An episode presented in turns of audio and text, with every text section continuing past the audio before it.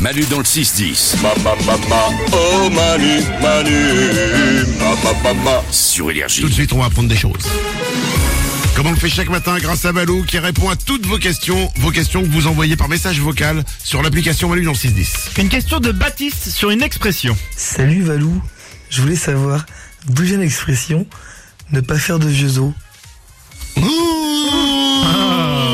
Expression classique qu'on trouve pour la première fois au XVIIe siècle chez Madame de Sévigné. Ça, on Et le savait, évidemment. ne pas faire de vieux os, son sens original en fait, c'était ne pas vivre longtemps. Et là on le comprend, tu vois, on fait pas de vieux os, on vit pas longtemps. Et Bah oui, ensuite, bah, et en- c'est ce que ça veut toujours dire, ça. Je vais pas faire de non, vieux ma- os, je vais- maintenant c'est je vais pas rester longtemps dans un lieu, tu vois. Oui, bah c'est ça, c'est genre ça va, c'est- ça va se terminer vite, quoi. Et ben voilà, en fait c'est ça. Du coup maintenant ça a été dérivé un peu, c'est plus mourir jeune parce qu'à à l'époque c'était je vais mourir jeune, maintenant c'est je vais pas rester longtemps quoi. Je vais Hmm. me barrer. D'accord, bah c'est ouais, c'est souvent ce qu'on voit. D'ailleurs, là, je vais pas faire de vieux os. Voilà, Je c'est vais- une façon polie de le dire en fait. D'accord. Enfin, qu'on comprend bien. hein. C'est quand même quand tu dis, je vais pas faire de vieux os ici. Quand tu regardes les gens, c'est que vraiment, tu ne, tu n'as pas envie de rester avec ces personnes. Voilà, c'est ça. Euh, une deuxième. info. Lorraine se pose une question sur l'alcool. Je suis en train de boire une bière avec mon mari. Et on se rend compte que c'est marqué 6% sur la bière. Sauf que on parle en degrés quand on parle de, de la bière. Éclaire-nous. Merci. Bisous. Mais c'est une vraie question que je me suis posée plein de fois. C'est-à-dire qu'il y a des gens, ils disent, alors, tu regardes, il y a un pourcentage, on dit, il est à 20 degrés, il est à Mm. Ouais. 12 degrés, il est, mais, Valou, éclaire-nous! Eh bien, je suis là, Manu, calme-toi. Degré, c'est un peu le nom historique, parce qu'on disait autrefois Degré Gay-Lussac. Gay-Lussac, c'est le chimiste qui avait inventé un système de mesure du taux d'alcool. Donc en fait, c'est juste des synonymes, degré alcoolique ou pourcentage du volume d'alcool. Et si une boisson fait 35 degrés, ça veut dire qu'il y a 35 millilitres d'alcool pur dans 100 millilitres de la boisson. C'est 35% en fait, c'est un Donc, en fait, pourcentage. Ah. c'est- c'est la même chose.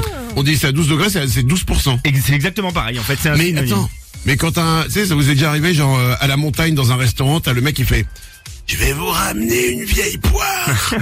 Et il part, il te ramène un truc, ça c'est bon, c'est à 60 degrés. C'est-à-dire que c'est 60% d'alcool dans la bouteille. C'est exactement ça, ouais. Ah, ouais. ouais. Oh là C'est-à-dire que c'est- ça, vache. ça tape bien, quoi. 60 degrés, faut faire attention.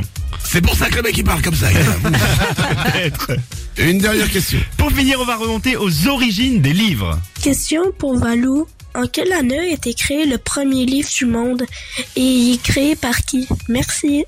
Excuse-moi, c'est un- il y a un petit accent québécois. Ah, il y a totalement un accent québécois, j'adore. Ah bah c'est mignon. Si vous appelez, si vous nous écoutez du Québec, allez-y, parlez que j'adore l'accent québécois. moi. Alors le premier livre du monde. Contrairement à ce qu'on pourrait croire, c'est pas la Bible. Souvent on se dit c'est la Bible. Ce sont 12 tablettes d'argile qui ont été retrouvées au cœur de l'Irak actuel. Et c'est des tablettes qui remontent au troisième millénaire avant Jésus-Christ.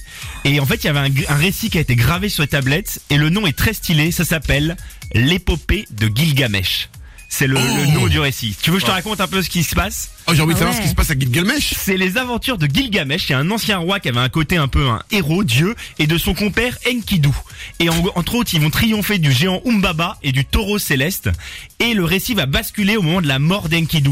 Son compère pourquoi va il meurt mourir. Eh ben, Oh, il se fait tuer parce qu'il avait fait un sale coup à une déesse.